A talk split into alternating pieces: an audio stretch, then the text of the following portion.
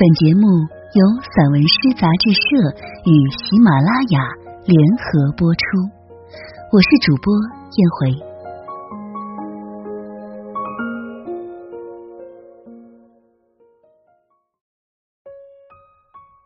怀着一种隐秘的忧伤，张晶莹。月半，又是月半。面对已略微发黄的墙壁。写下一封长长的信，带着歉意和期许，慢慢学着对昨日的自己释怀，如在夜间孤独等待一朵睡莲的盛开，渐渐懂得昨日与明日的模糊界限，埋藏了无数浅眠者，白日心间不敢说出口的呓语，夜间独行。途经一条幽暗小巷，在临近六月的夜里驻足，贴近一阵晚间的风，不问来处。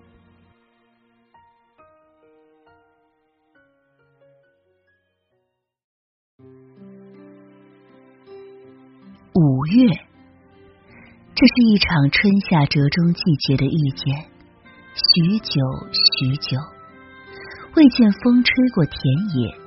未见于礁石山林，只有晴空来来往往的云，陪我看尽日出日落。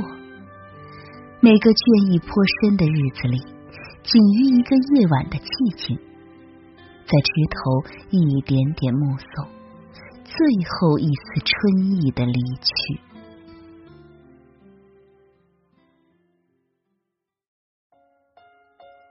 虚构。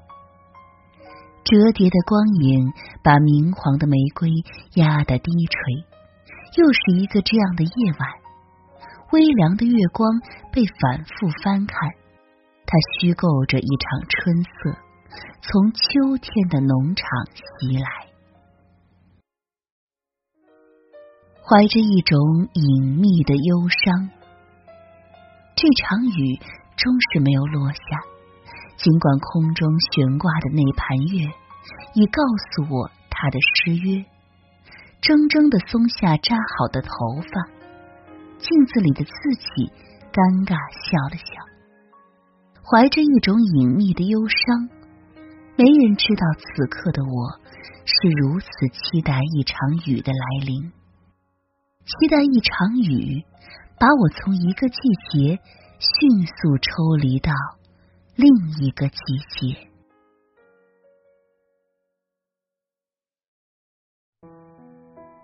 缺席，日夜瞬间转场，迈着将老的步伐追逐，即将错过最后一轮秋日的谢幕。无人的中央广场，微暗的灯光斜斜打下，晚风酒后不至，于九点半姗姗来迟。神明午后休憩，只多缺席了一阵，便足以错过众多生灵一生的悲喜。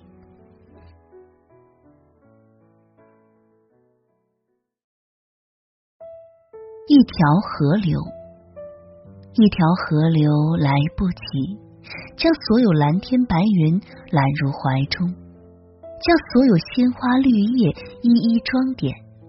便提前进入了结冰期，生机与暗涌一一掩藏，等待着这一场没有硝烟的战争的转折点。春风松懈防备的瞬间，即意为回游的鱼。